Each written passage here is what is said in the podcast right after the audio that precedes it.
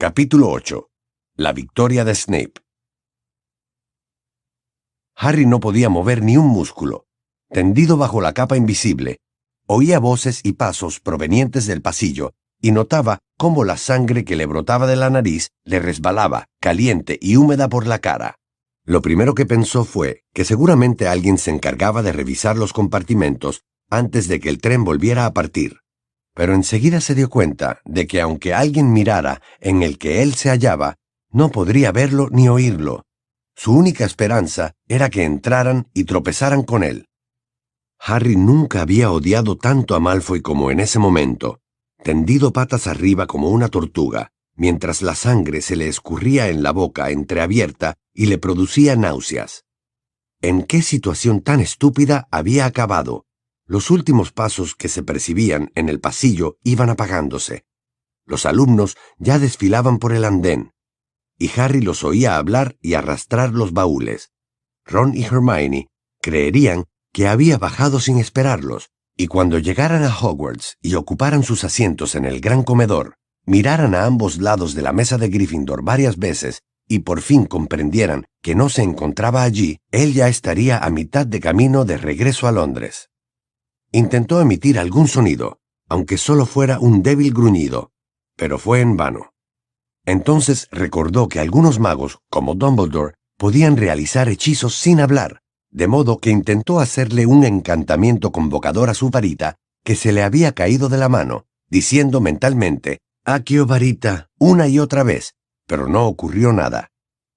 Le pareció percibir el susurro de los árboles que bordeaban el lago y también el lejano ululato de un búho, pero nada que indicara que estaban buscándolo, ni siquiera, y se avergonzó un poco al pensarlo, voces ansiosas preguntando dónde se había metido Harry Potter. La desesperación lo fue embargando cuando imaginó la caravana de carruajes tirados por Thestrals avanzando lentamente hacia el colegio, y las amortiguadas risotadas que con toda seguridad saldrían del automóvil de Malfoy una vez que hubiera relatado a sus compañeros de Slytherin la mala pasada que le había jugado. El tren dio una brusca sacudida y Harry quedó tumbado sobre un costado. En esa postura, en lugar del techo, veía debajo de los asientos. La locomotora se puso en marcha y el suelo empezó a vibrar. El expreso de Hogwarts estaba a punto de abandonar la estación y nadie sabía que Harry todavía se hallaba en uno de sus vagones. Entonces el muchacho notó que la capa invisible se levantaba y oyó una voz. Hola, Harry. Hubo un destello rojizo y Harry recuperó la movilidad. Al punto logró sentarse y adoptando una postura más digna, se limpió la sangre de la magullada cara con el dorso de la mano y levantó la cabeza para ver a Tonks, que sujetaba con una mano la capa invisible.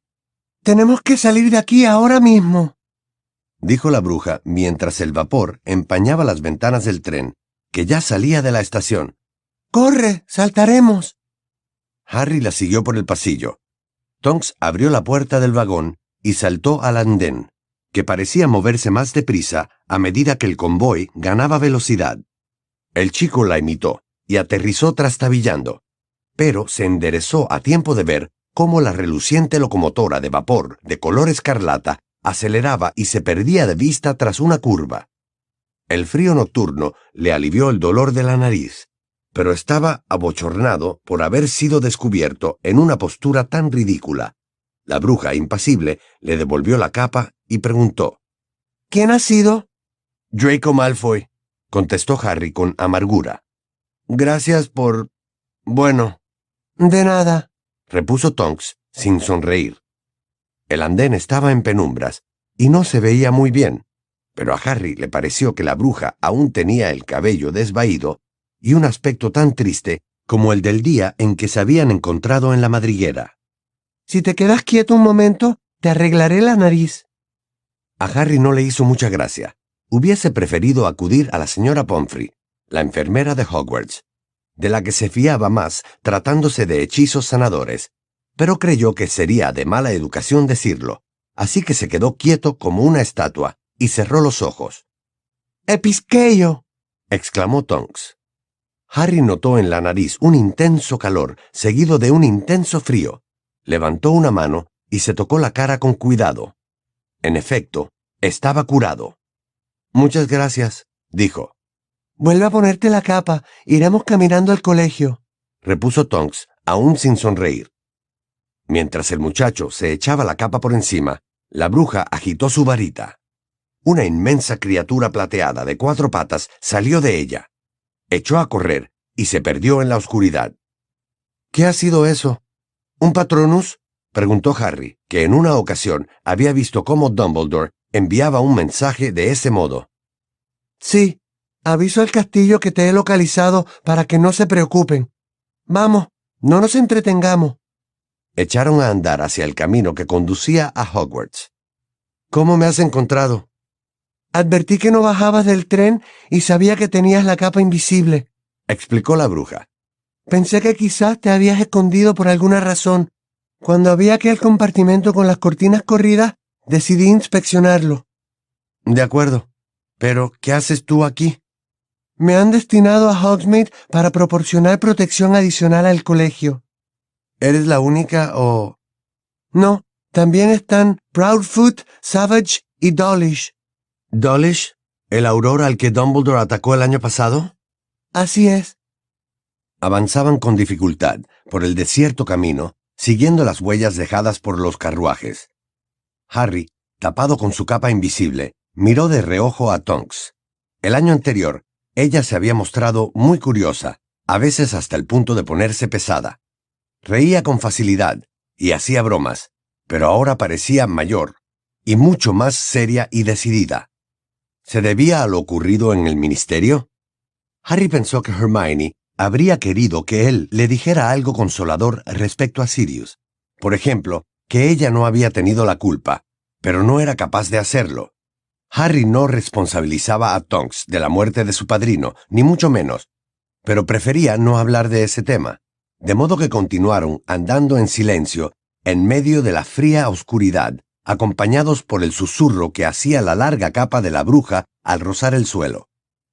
Harry, que siempre había hecho ese trayecto en carruaje, nunca había apreciado lo lejos que se hallaba Hogwarts de la estación de Hogsmeade. Finalmente, con gran alivio, vio los altos pilares que flanqueaban la verja, coronados con sendos cerdos alados. Tenía frío y hambre, y estaba deseando separarse de esa nueva y deprimente Tonks. Pero cuando estiró un brazo para abrir la verja, comprobó que estaba cerrada con cadena. Al ojo mora, dijo entonces, y apuntó al candado con su varita, pero no sucedió nada. Así no lo abrirás. Dumbledore lo ha embrujado personalmente, explicó Tonks. Puedo trepar por un muro, propuso Harry mirando alrededor. No, no puede, replicó la bruja con voz cansina. En todos han puesto embrujos antiintrusos. Este verano se han endurecido mucho las medidas de seguridad. Ajá, empezaban a fastidiarle las pocas ganas de colaborar de Tonks. En ese caso tendré que dormir aquí fuera y esperar a que amanezca. Ya vienen a recogerte, mira. A lo lejos, junto a la puerta del castillo, se veía la amarillenta luz de un farol. Harry se alegró tanto que hasta se sintió con fuerzas para soportar las críticas de Filch por el retraso, así como sus peroratas sobre cómo mejoraría la puntualidad si se utilizaran regularmente instrumentos de tortura. Sin embargo, cuando el portador del farol llegó a unos tres metros de ellos y Harry se quitó la capa invisible para dejarse ver, reconoció la ganchuda nariz y el largo, negro y grasiento cabello de Severus Snape, y al punto recibió una descarga de puro odio. Vaya, vaya, dijo Snape con desdén. Sacó su varita mágica y dio un toque al candado, con lo que las cadenas serpentearon hacia atrás, y la verja se abrió con un chirrido. Ha sido un detalle por tu parte que hayas decidido presentarte, Potter, aunque es evidente que, en tu opinión, llevar la túnica del colegio desmerecería tu aspecto. No he podido cambiarme porque no tenía mi... Se disculpó el chico, pero Snape lo interrumpió. No es necesario que esperes, ninfadora. Potter ya está a salvo bajo mi custodia. El mensaje se lo he enviado a Hagrid, objetó Tonks, arrugando la frente. Hagrid ha llegado tarde al banquete de bienvenida. Igual que Potter. Por eso lo he recibido yo. Por cierto, añadió, retirándose un paso para que Harry entrara. Tenía mucho interés en ver tu nuevo patronus. Y sin más, cerró la verja en las narices de Tonks y volvió a tocar con su varita mágica las cadenas, que tintineando serpentearon de nuevo hasta recuperar su posición original. Creo que te iba mejor el viejo. Concluyó con un dejo de maldad. El nuevo parece un poco enclenque. Al darse la vuelta, Snape hizo oscilar el farol, y Harry vio fugazmente la mirada de sorpresa y rabia de Tonks. Luego la bruja quedó otra vez envuelta en sombras. Buenas noches, le dijo Harry al echar a andar hacia el colegio con Snape. Gracias por todo. Hasta otra, Harry. Snape guardó silencio aproximadamente un minuto, mientras Harry generaba ondas de un odio tan intenso que parecía increíble que el profesor no notara que le quemaban. Si bien el muchacho lo había aborrecido desde su primer encuentro, la actitud de Snape hacia Sirius lo había colocado para siempre más allá de la posibilidad del perdón. Dijera lo que dijese Dumbledore, ese verano, Harry había tenido tiempo de sobra para reflexionar y concluir que, con seguridad, los insidiosos comentarios que Snape le hiciera a Sirius Black respecto a que éste se quedaba a salvo y escondido mientras el resto de los miembros de la Orden del Fénix combatían a Voldemort, fueron un factor determinante para que Black saliera de Grimmauld Place y fuera al ministerio la noche en que lo mataron. Harry se aferraba a esa idea porque le permitía culpar a Snape, lo cual le resultaba satisfactorio, y también porque sabía que si había alguien que no lamentaba la muerte de su padrino, ese era el hombre que ahora iba a su lado. Cincuenta puntos menos para Gryffindor por el retraso, resolvió Snape. Y veamos, otros veinte por tu atuendo de Muggle. Creo que ninguna casa había estado en números negativos a estas alturas del año. Ni siquiera hemos llegado a los postres del banquete de bienvenida. Es posible que hayas establecido un récord, Potter. La rabia y el odio que bullían dentro de Harry parecían a punto de desbordarse, pero habría preferido quedarse en el suelo del vagón y volver a Londres antes que revelarle a Snape la razón de su demora. Supongo que querías hacer una entrada triunfal, ¿verdad? Y como no había ningún auto volador a mano, decidiste irrumpir en el gran comedor en mitad del banquete para llamar la atención. Harry siguió callado, aunque pensaba que iba a explotarle el pecho. Estaba seguro de que Snape había ido a recogerlo por ese motivo, porque podría aprovechar para pincharlo y atormentarlo sin que nadie lo oyera.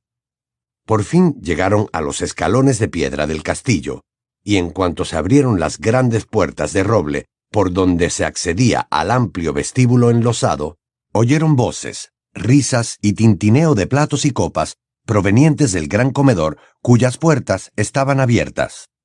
Harry se planteó ponerse la capa invisible para llegar hasta su asiento en la larga mesa de Gryffindor, que estaba muy mal situada, pues era la más alejada del vestíbulo, sin que nadie lo viera. Sin embargo, Snape como si le leyera el pensamiento, dijo, Ni se te ocurra ponerte la capa. Ahora entras y que te vea todo el mundo. ¿Qué es lo que querías? Harry traspuso el umbral con decisión. Cualquier cosa era mejor que permanecer junto a Snape. Como era habitual, el gran comedor, con sus cuatro largas mesas, una para cada casa del colegio, y la de los profesores, al fondo de la sala, estaba decorado con velas flotantes que hacían brillar y destellar los platos. Sin embargo, Harry solo veía una mancha borrosa y reluciente. Iba tan deprisa que llegó a la mesa de Hufflepuff cuando los alumnos empezaban a fijarse en él, y al ponerse estos en pie para verlo mejor, ya había localizado a Ron y Hermione. Corrió hacia ellos a lo largo del banco y se hizo sitio entre los dos. ¿Dónde haces Atiza, ¿qué te ha pasado en la cara? dijo Ron mirándolo con los ojos muy abiertos, igual que el resto de los muchachos que había alrededor. ¿Por qué? ¿Qué tengo? replicó Harry, y tomó una cuchara para ver su distorsionado reflejo. Pero si estás cubierto de sangre, exclamó Hermione. Ven aquí. Levantó su varita, dijo, Tergeo. y le limpió la sangre seca de la cara. Gracias. Harry se palpó el rostro, ya limpio. ¿Cómo tengo la nariz? ¿Normal? respondió Hermione. ¿Por qué lo preguntas? ¿Qué te ha pasado? Estábamos muertos de miedo. Ya les contaré más tarde, replicó Harry, cortante. Sabía que Ginny, Neville, Dean y Seamus estaban escuchando. Hasta Nick, casi decapitado, el fantasma de Gryffindor, se había acercado flotando por encima del banco. Pero... protestó Hermione. Ahora no, Hermione, insistió Harry con tono elocuente y enigmático, tratando de hacerles creer que se había visto envuelto en algún asunto heroico, de ser posible relacionado con un par de mortífagos y algún dementor. Por supuesto, Malfoy difundiría al máximo su relato de los hechos, pero siempre cabía la posibilidad de que no llegara a oídos de demasiados alumnos de Gryffindor. Harry estiró un brazo por encima del plato de Ron para tomar un par de patas de pollo y papas fritas, pero en ese momento se desvanecieron y fueron sustituidos por los postres. Pues te has perdido la ceremonia de selección, comentó Hermione mientras Ron se abalanzaba sobre un apetecible pastel de chocolate. ¿Ha dicho algo interesante el sombrero seleccionador? preguntó Harry, sirviéndose un trozo de tarta de melaza. Más de lo mismo. La verdad, nos ha aconsejado que permanezcamos unidos ante nuestros enemigos, ya sabes. ¿Dumbledore ha mencionado a Voldemort? Todavía no, pero siempre se guarda el discurso propiamente dicho para después del banquete, ¿verdad? No creo que falte mucho. Snape ha comentado que Hagrid llegó tarde al banquete. ¿Has visto a Snape? ¿Cómo es eso? se extrañó Ron, entre dos ávidos bocados de pastel. Me lo encontré por el camino, mintió Harry. Hagrid solo se retrasó unos minutos, aclaró Hermione. Mira, te está saludando con la mano, Harry. El muchacho miró hacia la mesa de los profesores y sonrió a Hagrid, que en efecto lo saludaba con la mano. Hagrid nunca había logrado comportarse con la misma dignidad que la profesora McGonagall, jefa de la casa de Gryffindor, cuya coronilla no alcanzaba el hombro de Hagrid. La profesora estaba sentada al lado del guardabosques y contemplaba con gesto de desaprobación ese entusiasta intercambio de saludos. A Harry le sorprendió ver a la maestra de adivinación, la profesora Trelawney, sentada al otro lado de Hagrid, porque casi nunca salía de su habitación de la torre, y era la primera vez que la veía en un banquete de bienvenida. Iba tan estrafalaria como siempre, cubierta de collares de cuentas y envuelta en varios chales, y sus gafas le agrandaban desmesuradamente los ojos. Harry siempre la había considerado poco menos que un fraude, pero le había impresionado descubrir, al final del año anterior, que ella había sido la autora de la profecía que provocó que Lord Voldemort matara a sus padres e intentara matarlo también a él. Por ese motivo, tenía aún menos ganas de estar cerca de la profesora de adivinación, pero por fortuna ese año no tendría que estudiar su asignatura. Los enormes ojos de la profesora Trelawney, que parecían faros, giraron hacia el muchacho, que rápidamente dirigió la vista hacia la mesa de Slytherin. Draco Malfoy describía mediante mímica, ante las carcajadas y los aplausos de sus compañeros, cómo le rompía la nariz a alguien. A Harry volvieron a hervirle las entrañas y bajó la mirada hacia su tarta de melaza.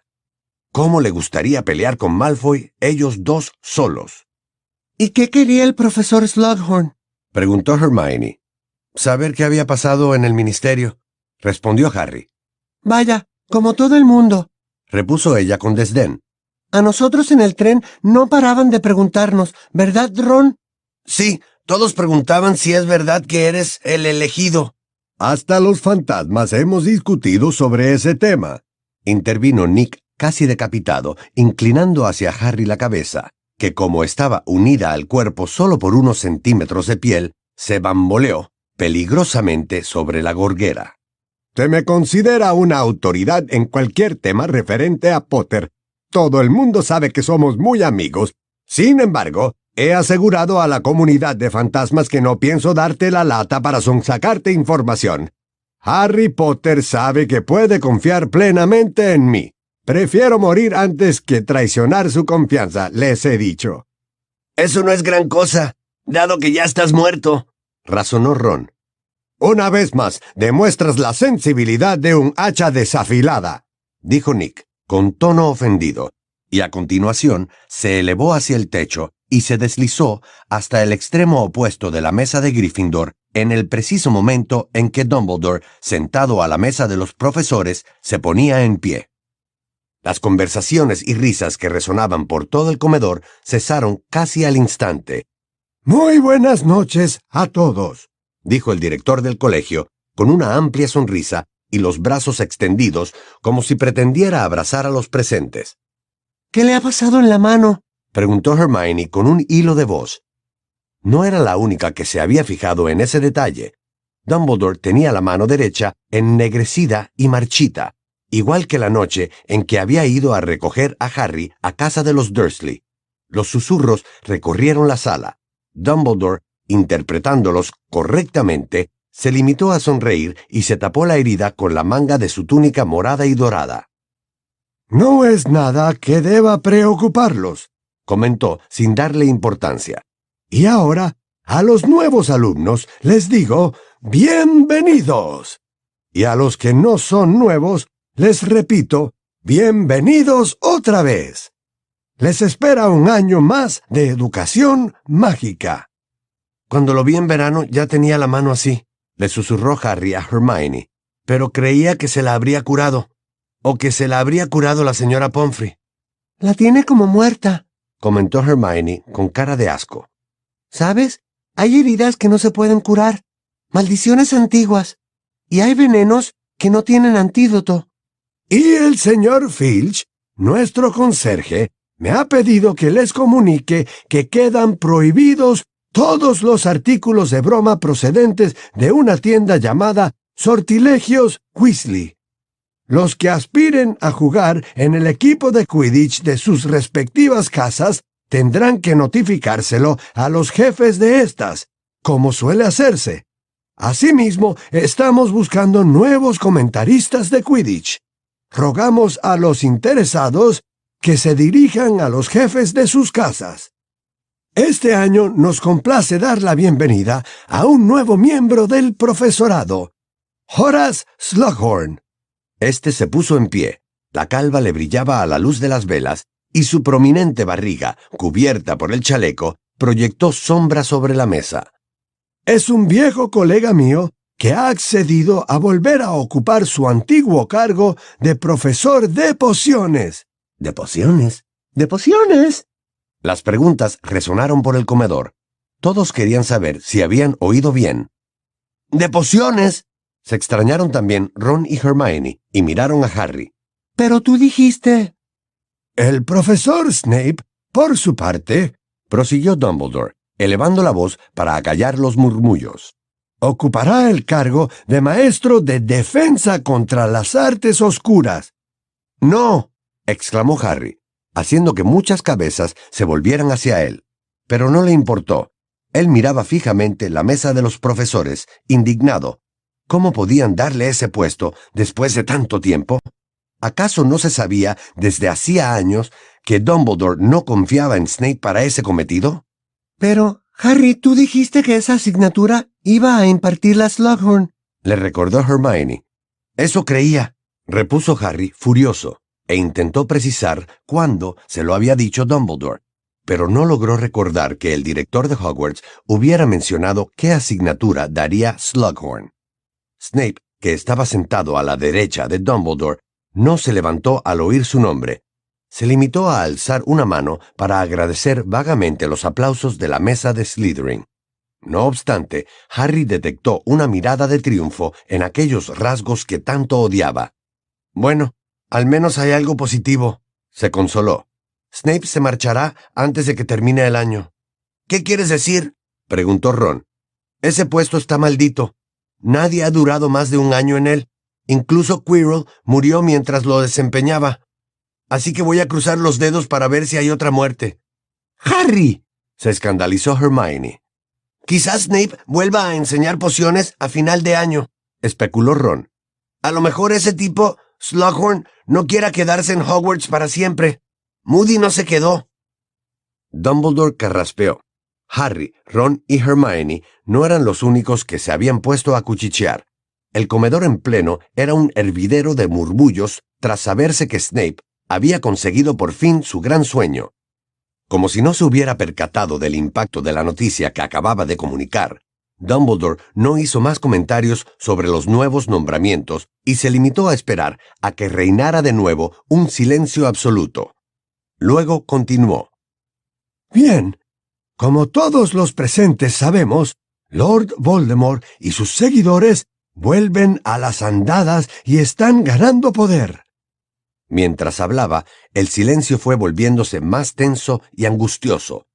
Harry le lanzó una ojeada a Malfoy, que no miraba a Dumbledore, sino que mantenía su tenedor suspendido en el aire sobre la varita, como si considerara que el discurso del anciano director no merecía su atención. No sé qué palabras emplear para enfatizar cuán peligrosa es la actual situación y las grandes precauciones que hemos de tomar en Hogwarts para mantenernos a salvo.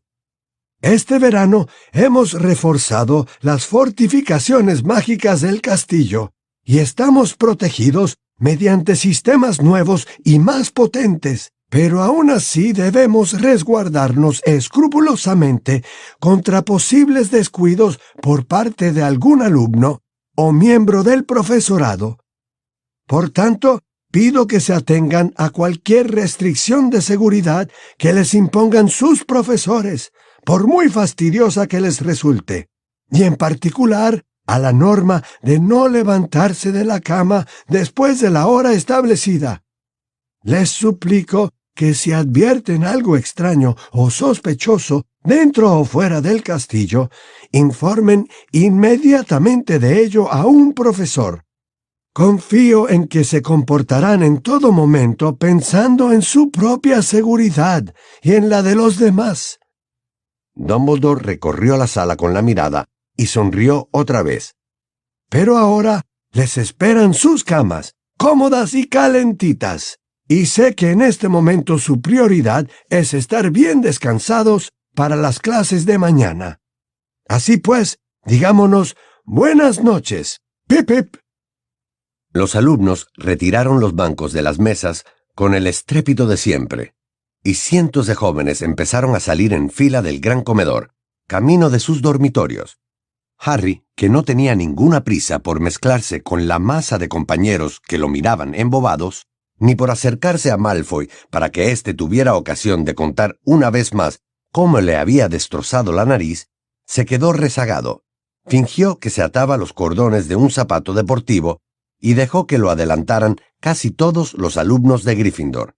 Hermione se había colocado en cabeza del grupo para cumplir, como prefecta, su obligación de guiar a los estudiantes de primero, pero Ron se quedó con Harry. ¿Qué te ha pasado en la nariz? Dime la verdad pidió cuando ya eran de los últimos que quedaban en el comedor y nadie podía oírlos. Harry le contó lo ocurrido y Ron no se rió, demostrando así lo sólida que era su amistad. He visto a Malfoy explicando con mímica algo relacionado con una nariz, comentó. Sí, entiendo. Bueno, eso no importa, replicó Harry, afligido, pero logré escuchar lo que decía antes de que descubriera que yo estaba ahí. Se había imaginado que Ron se quedaría pasmado al enterarse de los alardes de Malfoy, pero no le parecieron nada del otro mundo. Harry lo interpretó como pura testarudez.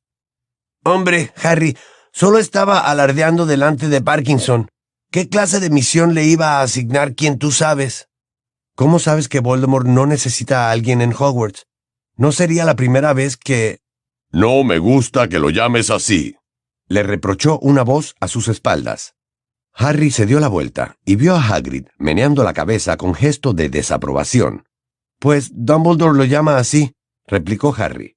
Sí, lo sé, pero Dumbledore es Dumbledore, ¿no? rebatió Hagrid. Oye, Harry, ¿cómo es que has llegado tarde? Estaba preocupado por ti. Me he entretenido en el tren. ¿Y tú, por qué has llegado tarde? Estaba con Grub, contestó Hagrid, sonriendo. He perdido la noción del tiempo. Ahora vive en las montañas, en una bonita cueva que le buscó Dumbledore. Allí es mucho más feliz que en el bosque prohibido. Mantuvimos una conversación muy interesante. ¿En serio? Repuso Harry, procurando no mirar a Ron, puesto que la última vez que había visto al hermanastro de Hagrid, un violento gigante con una habilidad especial para arrancar los árboles de raíz, comprobó que su vocabulario constaba de cinco palabras, dos de ellas pronunciadas incorrectamente. Sí, sí, ha progresado mucho, afirmó Hagrid con orgullo. Te sorprenderías. Estoy pensando en entrenarlo para que sea mi ayudante. A Ron se le escapó una risotada, pero consiguió que sonara como un fuerte estornudo. Ya habían llegado a las puertas de roble del castillo. En fin, nos veremos mañana. La primera clase es después de comer. Si vienen pronto, podrían saludar a Buck, eh, quiero decir, a Witherwings. Hagrid se despidió de ellos levantando un brazo y salió por las puertas al oscuro jardín. Los dos amigos se miraron. Harry comprendió que ambos estaban pensando lo mismo. Este año no vas a estudiar cuidado de criaturas mágicas, ¿verdad? Ron negó con la cabeza. Tú tampoco, ¿no? Harry negó también con la cabeza. ¿Ni Hermione? agregó Ron. Harry negó otra vez. No quería pensar qué diría Hagrid cuando se diera cuenta de que sus tres alumnos favoritos habían abandonado su asignatura.